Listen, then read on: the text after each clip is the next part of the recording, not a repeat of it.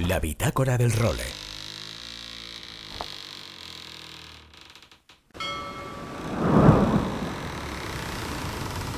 Bienvenidos a bordo del role.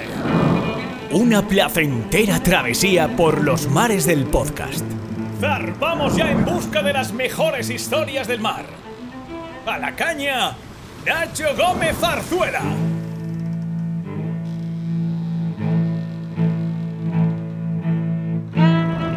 Muy buenas a todos y bienvenidos a la edición número 111 de La Bitácora del Role. Una bitácora que me permitiréis que se la dedique a la memoria de Luis Bosch. Luis era el director de Náutica y Yates y ha fallecido esta semana después de una larga enfermedad y me encantaría que esta bitácora al final la dediquemos a su memoria porque era uno de los personajes de nuestro mundillo que te encontrabas en todos los salones náuticos, las pruebas de barco, los congresos de en un sinfín de eventos y que ejemplificaba, bueno, ese reducido grupo de profesionales que se ha dedicado desde hace muchísimos años a traer todas las novedades que tenemos en nuestro mundillo. Por lo tanto, desde aquí, esta bitácora se la dedicamos a Luis, descansa en paz. Y esta bitácora va a tener un marcado carácter femenino hoy, porque tenemos muchísimas cosas que contaros en torno a la vela protagonizada por mujeres. La primera es una noticia que, vamos, saltó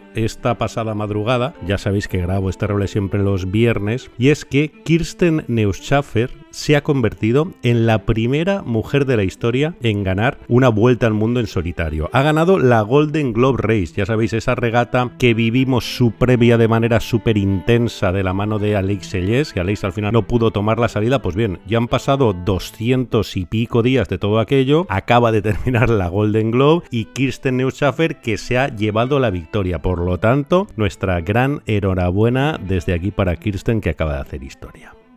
Y precisamente hablando de vela femenina, no estaba preparado, pero esta semana la gran protagonista de esta bitácora va a ser Laia Tucho porque nos va a contar un fenómeno que se está convirtiendo ya en imparable, que es la Liga Femenina patrocinada por Iberdrola, que arrancó el pasado fin de semana en Calpe con victoria del equipo del Real Climático de Palma patroneado por María Bobé, que además ganó todas las mangas que se disputaron ahí en Calpe, que hay 10 equipos inscritos y que temporada tras temporada está ganando cada vez una calidad y una representatividad más grande. Por lo tanto, hoy vamos a dedicar un ratito a hablar con Laia para hablar de este fenómeno, bueno, y de otros temas relacionados también con nuestra vela femenina, como la Copa América, qué equipo vamos a tener, cuál debería ser el perfil de esas regatistas y muchas cosas más. Enseguida lo escuchamos. Y en cuanto a la vela olímpica, tenemos también actualidad en Yeres, porque está a puntito de finalizar la Semana Olímpica de Yeres, que ya sabéis que es una de las grandes citas de la temporada, después del Sofía y antes del Mundial de la Haya, que va a ser este verano y que va a ser decisivo. Pues bien, tenemos allí una amplia representación de la vela española y hay dos clases en las que estamos haciéndolo maravillosamente bien. Uno, el 470 mixto con Jordi Chamar y con Nora Bruckman, y dos, el 49er con Diego Botín y con Tritel. Ambos son líderes en sus clases cuando grabamos este podcast. A ver la jornada del viernes cómo va. Esta tarde no creo que cambie mucho las cosas y ambos estarán en la Medal Race, pero tenemos muchísimas posibilidades de sacar dos medallitas en esta semana de ayer y la verdad es que van a sentar muy bien porque ya sabéis que la actuación en el Sofía no fue muy buena. La única medalla que logró el equipo español fue la lograda por Jordi Chamar y Nora Bruman, por lo tanto vamos a ver qué pasa mañana, pero no son malas noticias las que nos llegan de Yeres desde donde sí que nos ha llegado un susto y de los gordos es desde The Ocean Race. Están los equipos en plena cuarta etapa de la presente edición de la antigua Volvo. Están subiendo desde Itajaí hasta Newport por todo el Atlántico y el Olcim PRB, que está siendo el enorme dominador de esta edición, ha sacado 19 de los 20 puntos posibles hasta la fecha, lideraba también esta cuarta etapa y rompió el palo, desarboló. Al final la suerte es que no ha pasado nada, la tripulación está sana y salva, pese a la rotura del palo, han podido montar un aparejo de fortuna y están dirigiéndose hacia Río de Janeiro para ver qué pueden hacer, pero los vídeos, el vídeo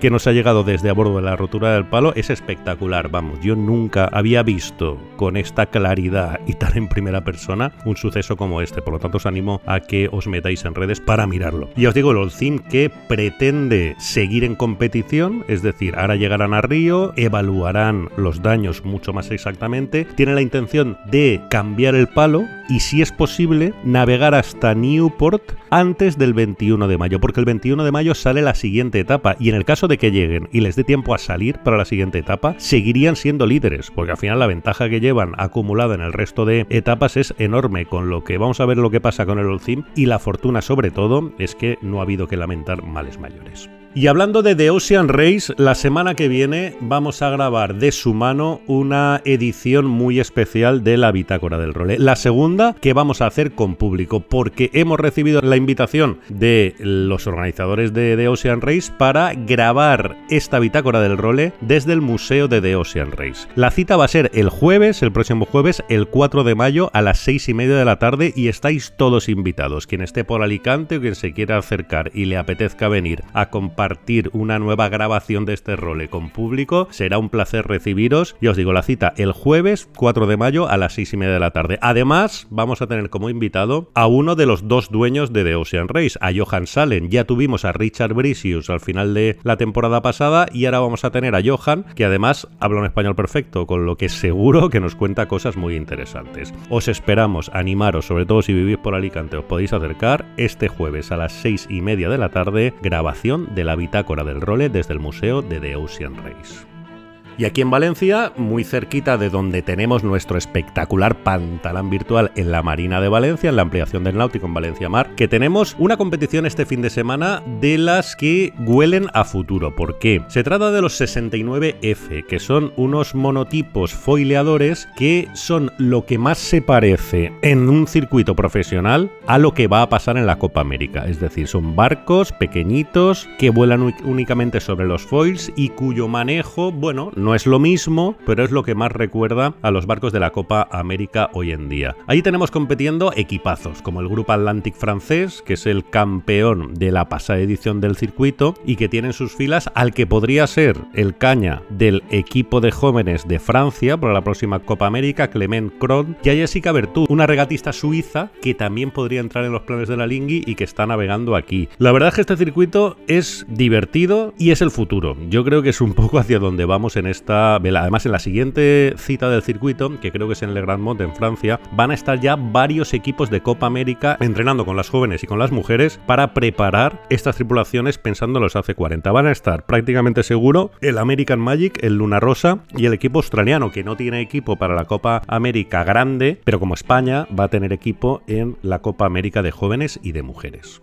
Y hablando de Copa América, llega dinero, porque el Consejo de Ministros ha aprobado esta misma semana la concesión de una subvención de 18 millones de euros para organizar la Copa América, que van a ir dirigidas a la Fundación Barcelona Capital Náutica. La subvención que está recogida en los presupuestos generales del Estado, que irá a cargo del Consejo Superior del Deporte y cuya gestión estará en manos de la Fundación Barcelona Capital Náutica. Por lo tanto, 18 millones de euritos que llegan para promocionar la Copa América y que al menos desde aquí les damos la bienvenida, vamos, de forma atronadora.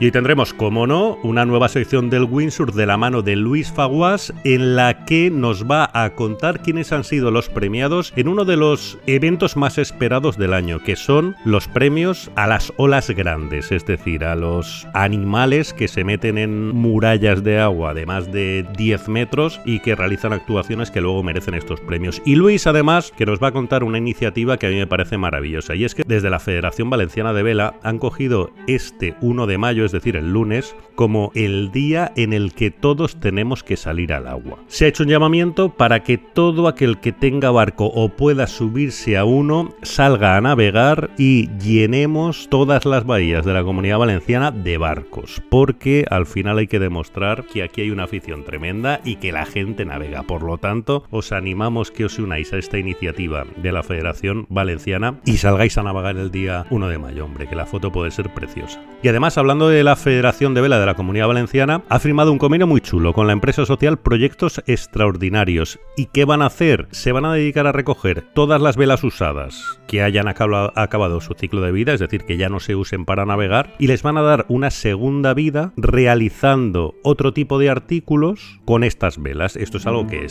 hay empresas incluso que se dedican a eso y que hacen productos súper chulos, pero en este caso, de la mano de la empresa Proyectos Extraordinarios, van a dar trabajo en su propio taller a mujeres con problemas de exclusión social con estos materiales, con las velas que ya nos sirven para que naveguemos. Por lo tanto, también nos encanta esta iniciativa.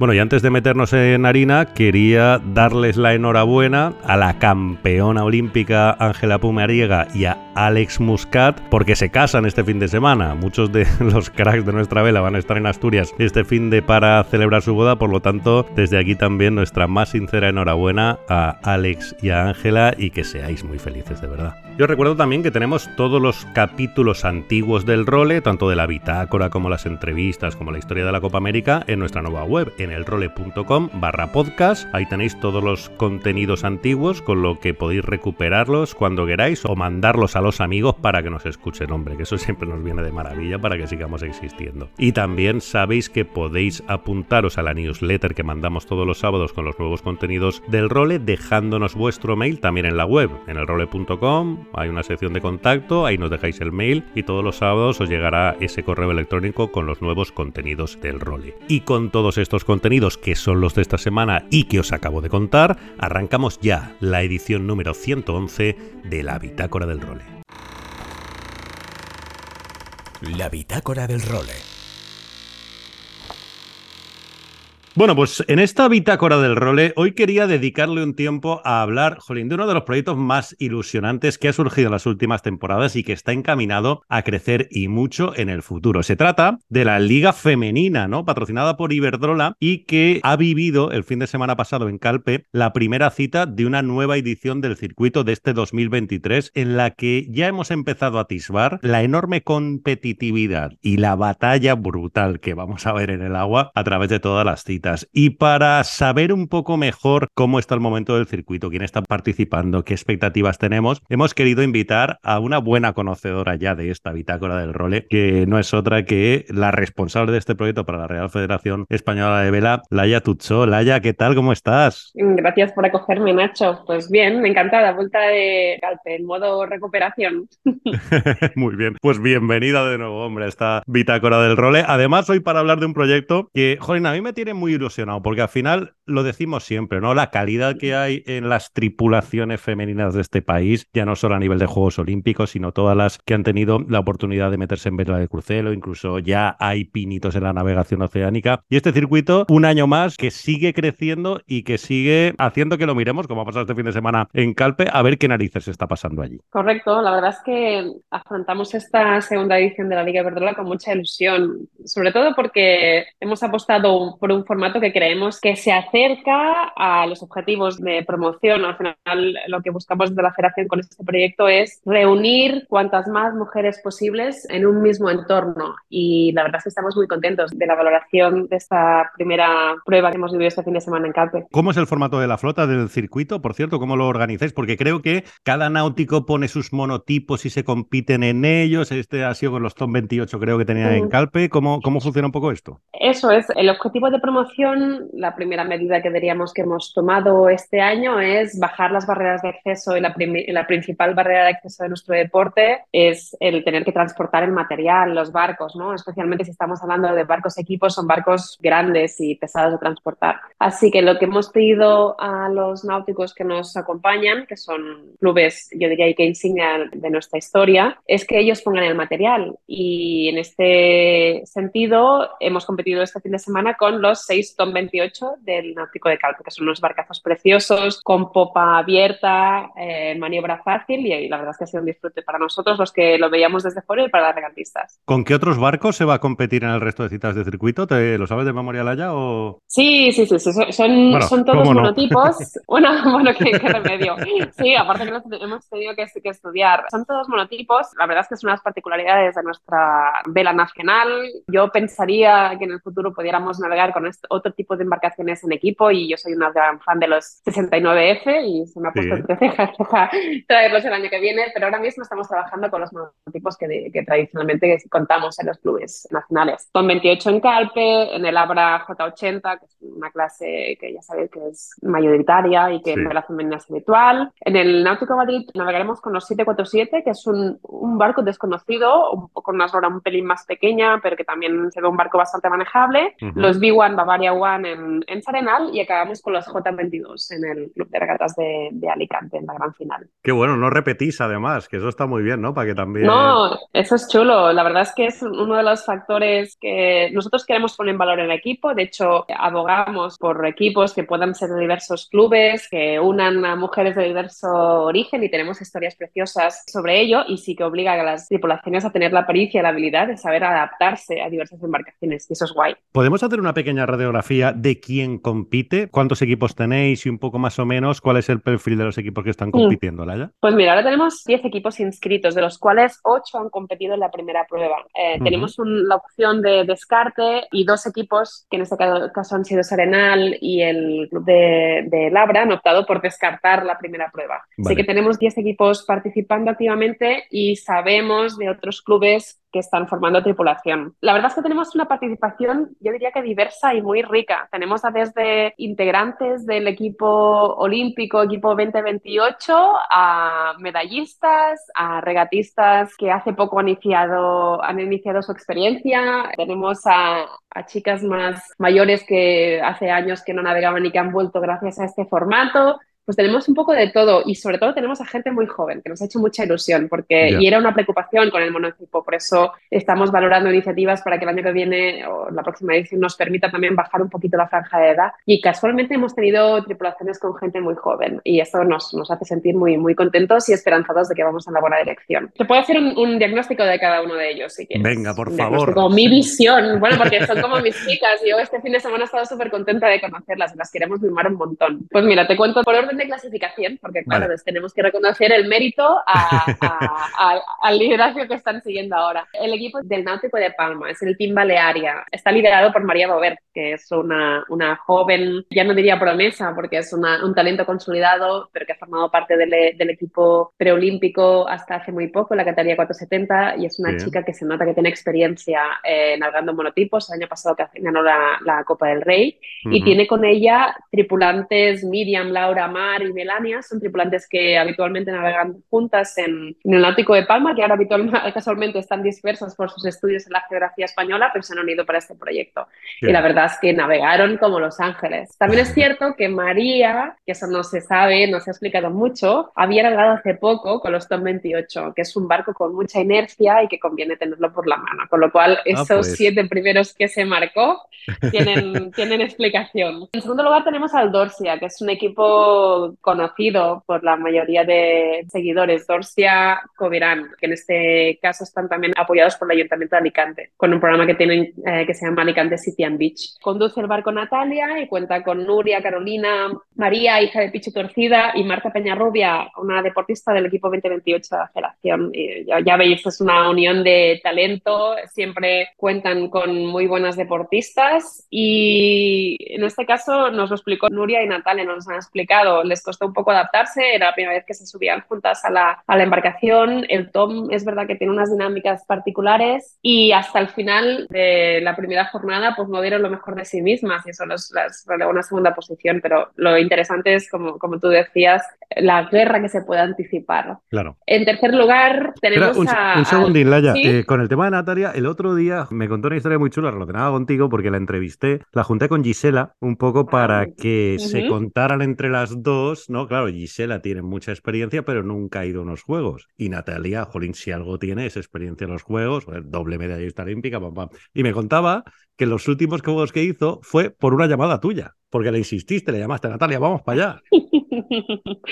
Sí, la verdad es que, bueno, la historia de Natalia, es larga. Eh, nos conocimos desde hace un montón de años. Fuimos con Ana Corbella a sus sparrings en dos campañas. Estábamos siempre en segundo lugar y, la verdad es que, bueno, para mí siempre ha sido un referente con la que me encontré muy bien. Y hicimos el Mundial del 2005 en San Francisco. Sí. Y bueno, yo diría que no me acuerdo quién hizo la llamada o cómo funcionó la cosa, pero la verdad es que era, ostras, que veníamos las dos rodadas. En esa época ya llevaba ya toda su carrera. Yo como tipo de 70 pues estaba en forma, a pesar de que mi, siempre mi morfología no ha sido la, la perfecta para ser tipo de 70. Y sí, la verdad que fue, fue mira, no nos pusimos, uno de los handicaps que tuvimos en la campaña es que no nos pusimos con poco tiempo y apenas navegamos un año y medio antes de, de los Juegos de China, que eran Juegos, pero es verdad que el parte era de poco viento y nosotros éramos muy especialistas pistas de poco viento. Y bueno, salimos hasta el último día con opciones de medalla, pero fue la primera medal rey de la historia. No, estábamos muy entrenadas en Juegos Olímpicos en medal race y la verdad es que nos solió la peor medal race de la historia.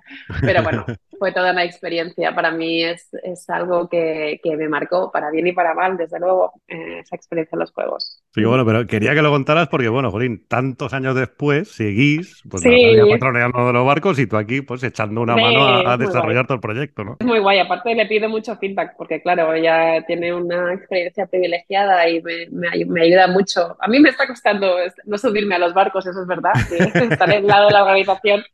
Hace años lo llevaba mejor porque hacía más poco que había dejado de navegar, pero sí, es siempre es un privilegio poder oír sus palabras desde la experiencia y todo lo que puede aportar. Muy bien, pues vamos con el tercer equipo, Laya. Sí, pues mira, en este caso también es un equipo que nos ha, yo, le llamo el equipo revelación, porque es un equipo también de, chicas muy jóvenes que no contábamos que estuviera tan arriba en la clasificación y lo conduce Berta, Berta Campos, la hija y sobrina de la saga de los, famosa saga de los, de los campos de la comunidad valenciana, que también, también habían formado el equipo preolímpico de 470.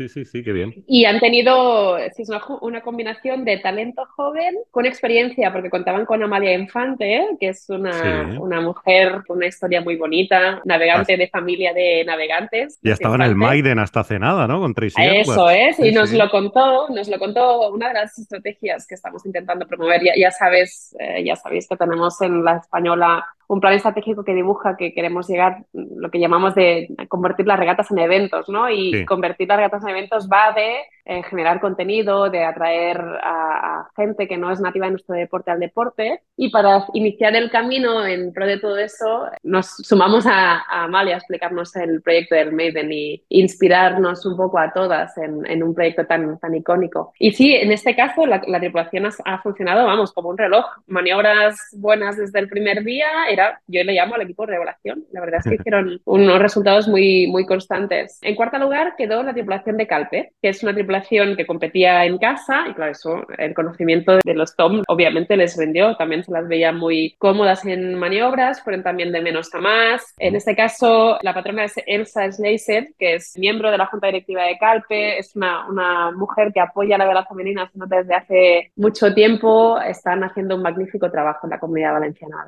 a, nivel, a todos niveles, el apoyo a la vela femenina se nota, se nota con...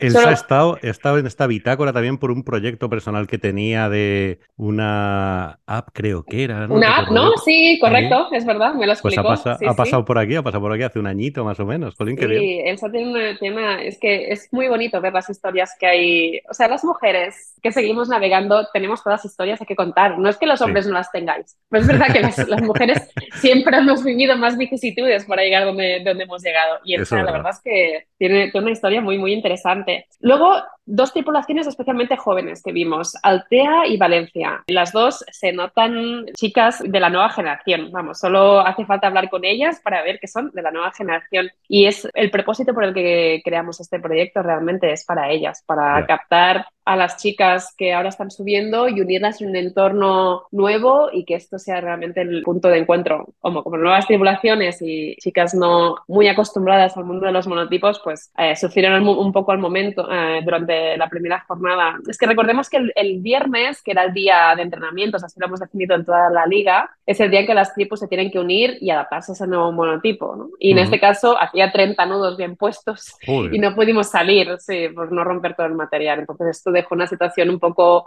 más débil a las chicas que no habían competido juntas.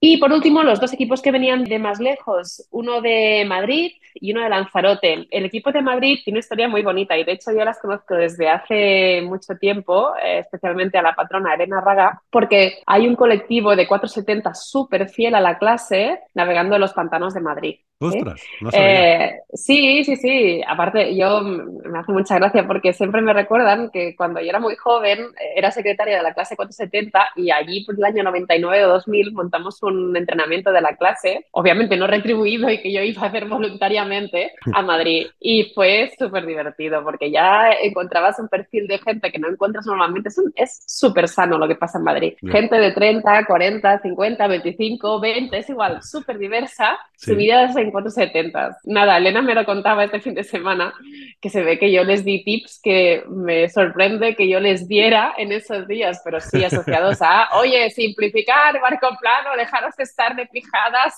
barco plano y, tirar para adelante, porque se discutían y esas cosas. Pero sí, es una tripulación que, miraros qué bonito, ¿no? Viene de la vela ligera, ha navegado un montón en vela ligera, ha navegado también en proyectos de vela de altura, que es algo que nos seduce a, a mucha gente y se han unido para hacer esta primera prueba de la liga. De hecho, no sabían si iban a seguir, pero les ha gustado tanto que van a seguir. Qué bien. Y por último tenemos al equipo de Lanzarote, que es un equipo que le tengo muchísimo cariño porque hace, ha hecho algo que es lo que deberíamos conseguir estratégicamente en el mundo de la vela, que es juntar a chicas que antes no navegaban, que han aprendido a navegar de mayores. La que más hace que navega hace cinco años. Todo lo ha montado un club muy pequeñito y emprendedor que se llama Código Cero de Lanzarote, que están en Puerto del Carmen, y hacen entrenamientos, navegan tradicionalmente J80 y así, han empezado a navegar, a navegar lo que consideramos tarde, a los 20, 20 y tantos años, y mira, están ahí dando cara, hicieron alguna buena posición y le ponen un montón de carácter y de esfuerzo. Eh, o sea, son una tripulación que seguro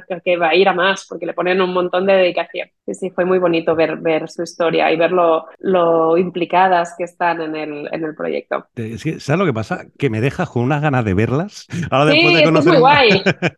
claro, es que es muy guay porque todas, aparte es eso, este proyecto busca que destaquen los equipos, que se configuren equipos ricos, que compartamos experiencia con juventud de los mismos equipos, que podamos compartir, por ejemplo, ¿no? Eh, no sé si me lo vas a preguntar, pero ya lo, lo has dicho antes, ¿no? Gisela va a competir en una de las pruebas porque, oye, tenemos todas mucho a aprender y es verdad que hacerlo en un entorno divertido, de regatas, en la que no nos jugamos la Copa del Mundo, es muy bonito. Y es lo que busca esta, esta Liga de Drola, la de fin del 23. Eso, bueno, lo hemos dicho aquí en alguna ocasión, pero el tema del aterrizaje de Gisela es muy importante, ya no solo por el tema de la promoción que le puede dar, porque Gisela es de las pocas, digamos, regatistas que tiene una repercusión más allá de lo que suelen tener los regatistas, ¿no? Pero también porque es, forma parte de un proceso de aprendizaje y entrenamiento suyo para mejorar su rendimiento de cara a los juegos, ¿no? ¿Puedes explicarme un poco por qué? Mira, Gisela es una chica especial y, y tardas un minuto a verlo. O sea, no es casual que haya llegado a ser campeona del mundo tantas veces como lo es y como lo ha sido desde tan joven. Es una luchadora, le gusta aprender de todo, de todos, nada más conocerte te escucha con atención. Y antes del, del Sofía hicimos un primer encuentro en la que precisamente queríamos presentar la Liga Iberdrola en el mundo con la visión de los regatistas del equipo olímpico, incorporando a una figura icónica de la vela nacional olímpica como es Natalia, ¿no? que había ganado el año pasado la liga. Y, creo que en, esa, en ese encuentro pues surgieron las oportunidades y hablamos pues de lo que podía aportar, de lo interesante de los aprendizajes de, de navegar en, en, equipo, ¿no? porque pensamos, al margen de venir del kite, eh, Gisela pues no ha navegado en, en equipo, en vela, ¿no? es un deporte individual y empezamos a hablar delante y detrás de las cámaras de lo que, de las oportunidades, de lo que podía conseguir, ¿no? Y es verdad que uno de los grandes desafíos para Gisela es la, digamos, es, el aprendizaje de lo que quiere decir competir en las regatas que nosotros conocemos, de Barlo Sota, de recorridos outer, inner, en la que tienes que hacer otra vez. ¿no? Realmente ellos ah, hacen unos recorridos similares a los de la vela tradicional. Por tanto, los roles, la estrategia de posicionamiento son muy similares a los que vemos en, en los barcos. Y ella tiene muchas ganas de competir y de aprender en todo ello. Y qué mejor que hacerlo con el equipo Dorsia Covirán, que ya tiene la experiencia de ganar la liga anterior y nos parece súper bonito que pase. De hecho, nos encantaría que pasara con otros deportistas del equipo olímpico, pero es verdad que el calendario de este año, año preolímpico, es un, es un calendario muy intenso y es difícil saber si lo vamos a conseguir con otros deportistas. Sí que tenemos muchas representantes del equipo 2028, que es lo que buscamos para tener eso, una buena representación de alto nivel. Oye, ¿cuándo es la próxima cita del circuito y dónde? Pues mira, la tenemos el 20 y 21 de mayo en el Labra, en, en Guecho, Bilbao. Nos vamos al norte, a ver si ahí tenemos pues también viento, ¿sí? O en este caso lo tenemos, el segundo día de Calpe fue muy divertido porque tuvimos niebla, ¿no? Que fue algo como muy surrealista ver en la costa mediterránea, sí, sí, pero bueno, nos dio unas imágenes de Instagram preciosas, pero no pudimos navegar. Así mm. que esperamos tener buenas condiciones en el Labra. Oye, pues estaremos muy pendientes para ese fin de semana del 20-21 de mayo con esta segunda cita de la Liga Iberdrola. Pero antes de despedirte, ya quería preguntarte por otro tema que a mí me tiene encantado también, ¿no? Que es la Copa América. Y España en la Copa América. ¿Cómo ves el proyecto? Porque sobre todo, claro, la gran duda es la compatibilidad de quien vaya a ir a bordo de ese barco con la campaña olímpica. Pues no sé, no sé si es pregunta para ti o no, pero jolín, me bueno, parece un, no, yo te puedo dar mi opinión. Vale. Sí, te puedo dar mi opinión, pero la verdad es que mm, es muy difícil pensar que es compatible ir a la Olimpiada y ser una opción competitiva para competir en la Copa América. De hecho, los equipos de Copa América femenina en la mayoría de, de países se están configurando ya y solo tienes que mirar sus páginas web y sus Sí. cuentas de Instagram y sus cuentas para ver que ya están en los procesos de selección. Mi visión propia es que esta vela con barcos rápidos tiene poco de la vela que nosotros conocemos. O sea, no se trata de saber, digamos que el know-how tradicional de saber cómo coger la ola, saber cómo colgarte mejor, saber optimizar esos metros que necesitas para pasar el, ¿no? Para entrar en el ley line y, y- Sí. y ganar interior. Ese conocimiento que nosotros tenemos tradicional en Sail GP, en barcos de Copa América, si no va de eso, ¿no? Son cosas que requieren habilidades que sí o sí pasan por el entrenamiento. Y ahora mismo tenemos muy pocas mujeres, desafortunadamente, con ese know-how. El proyecto que monte para mí, el proyecto que sea ganador, sea el proyecto que consiga más horas de agua para estas chicas, porque Ya. el know-how no está, apenas está disponible para los hombres. Diría que muy pocos hombres han tenido o están teniendo oportunidad de conocer cómo se navega en esos hace 40, hace 75. Requiere una tremenda especialización, hay cambios extremos, o sea, hemos aprendido gracias a ser GP, ¿no? Cómo se conduce y ese timón que tiene esos mandos para gobernar el vuelo, hemos aprendido cosas de ello, pero es que los Copa América son otra cosa, hay menos transparencia cómo funcionan, ya sabes que cada equipo hace sus diseños y el éxito en la Copa América femenina pasará por darle horas de vuelo a esas, a esas tripulaciones. Y el know-how de la vela olímpica, personalmente no sé hasta qué punto suma. Yo lo que sí que creo es que habrá que fichar, reclutar a mujeres dedicadas, que no tengan miedo a ir rápido y que tengan horas de vuelo para, para hacer un buen trabajo. Y personalmente yo creo que hay más opciones de hacerlo bien si escoges a chicas que no tengan que dedicar parte de su tiempo a la vela, a la vela olímpica. Esa es mi visión. Ahora lo que pase, hasta ver. Bueno, pues lo vamos a dejar ahí. Muchísimas gracias por la reflexión, Sí. Jolín. Y muchísimas gracias por haber compartido ese análisis tan chulo que hemos hecho de todos los equipos que tenemos en el joder, en este circuito de la Liga Iberdrola, que ahora, como te decía antes, Sí. solo No, y me ha dejado que con ganas más, de ver. ¿eh? No, sí, no quiero, no quiero Claro. dar spoilers, ¿eh? Pero alguien más, alguien más caerá. Si hay muchas tripulaciones, no, no he mencionado a las tripulaciones de Sarenal y de, y de Labra, porque aún no nos han desvelado quién, quién serán las integrantes, pero por supuesto Vale. estarán y estoy segura que habrá más equipos. Hemos echado de menos a mucha gente del norte, hemos echado de menos a Andalucía, Cataluña, y creemos que seguro que están trabajando en tener tripulaciones, porque lo importante realmente, y yo me gusta decirlo a todos, no es construir una tripulación ganadora que, sepan, que sepamos que va a ganar la liga, ¿no? Para mí es, lo importante es formar tripulación, dar la oportunidad a más chicas a experimentar lo que es navegar en equipo, porque eso es una, dar un primer paso para engancharlas al mundo del deporte y que se queden. ¿sí? Es lo que Claro. queremos hacer con esta Liga Iberdrola. Pues lo dicho, Laia, un millón de gracias por haberte subido de nuevo a esta bitácora del role y seguimos muy pendientes de esta Liga Iberdrola. Muchas gracias por la oportunidad, Nacho. Un beso. Un beso. Laia Tucho, protagonista de nuevo en esta bitácora del role. ¡Seguimos! La bitácora del role. Aloha Nacho y amigos de El Role.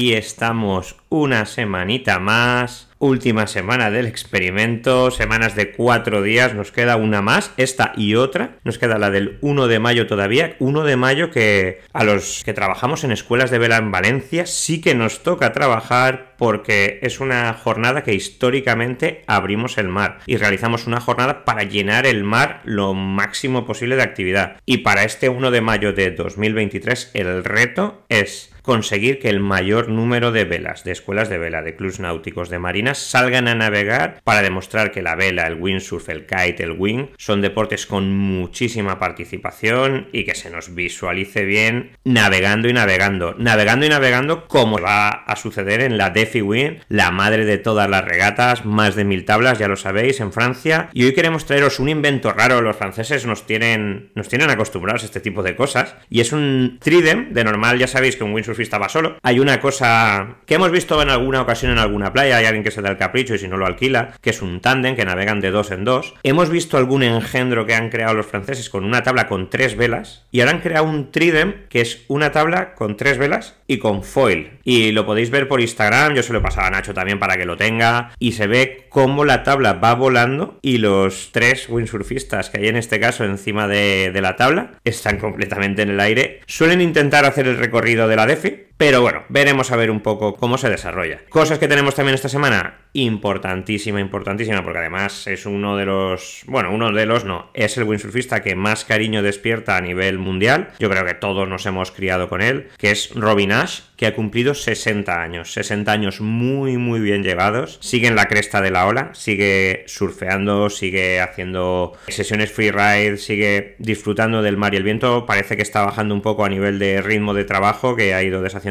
un poco de hasta de sus propias marcas, pasando a un segundo plano, pero sigue aquí desde el role y desde España un feliz cumpleaños a Robbie, que es uno de los más grandes, si no el más grande de la historia. Pionero en windsurf, pionero en kite, pionero en sub, pionero en los foils, campeonísimo desde finales de los años 70 hasta la llegada de Bjorn y siguió compitiendo a un nivel muy alto durante muchísimos tiempos. Y luego aparte un, un explorador, un descubridor de yaos, un descubridor de muchísimos spots. Yo recuerdo un vídeo de hace mucho, mucho tiempo de, una de sus primeras visitas a Tarifa que la verdad es que hacía mucha ilusión. Y luego pues nos ha hecho vídeos muy, muy chulos. Yo recuerdo el RIP de 1990 y algo, que era cuando empezaba a lanzar su marca de Nice Sales, todavía con tablas de Mistral y ya con tablas de, Nice. O sea que lo iba alternando un poquito todo. Ya sabéis que Robbie ha pasado por Mistral, por Gastra y luego lo tuvimos con, ya con Nice Sales y Nice Boards, a pesar de que siempre han tenido la marca de Nice Hawaii con ellos. Y luego hemos tenido la gala de los premios de la International Windsurfing Tour, los Big Waves Awards, que sería un poco como todas las galas que hacen las, las grandes marcas, en las que se dan los premios a los windsurfistas de olas gigantes, Big Waves, ya os lo podéis imaginar, sobre todo en condiciones hawaianas o, un poco por todo el mundo, porque también hemos tenido a, a Thomas Traversa como uno de los premiados este año, porque ha tenido mucho, mucho movimiento en olas gigantes, ya sea por Galicia, ya sea por Portugal, ya sea por Nazaré, que ya lo hemos comentado alguna vez. Como premios, el más radical, uno de los clásicos, Jason Polakov, JP, siempre suele estar en estas listas de, premiados, pero este año se ha llevado dos premiazos, el de más radical y el de la mejor caída, el Best Wipeout. Y muchos recordaremos el del año pasado, que fue muy mediático, que fue el del chaval polaco de nombre casi impronunciable, que se comió una, un tubazo en, en Jaws. Pues este año ha sido Jason Polakov, el de la mejor caída y el más radical de todos. Y en cuanto a la ola más grande, tenemos a Sarah Hauser con 40 pies, 40 pies para los que medimos en metros, son más de 12 metros. Y en, en Masters, Kevin Pritchard 44 pies, unos 13 metros y medio. Y en absoluto, Marcilio Brown, Brauciño, Wave World Champion y candidato a todo este año, con una ola medida de 50 pies, 15,5 metros. Aquí lo que me falta por saber, que no, no lo he podido averiguar, es si miden las olas al estilo hawaiano, que se miden por detrás o las miden como las medimos la gente normal mirándola desde delante. Contar que una ola medida desde detrás es bastante más pequeña que una ola medida desde delante. Vosotros siempre tomar como referencia que un palo de windsurf mide unos 4 metros, 4 metros 30, 370, vamos a contar 4 metros y es empezar a superponer palos para ver un poco nosotros a ojo de buen cubero cómo de grande es la ola. Aparte de esto, hemos tenido el Campeonato de España de, Slalom, donde José Lugo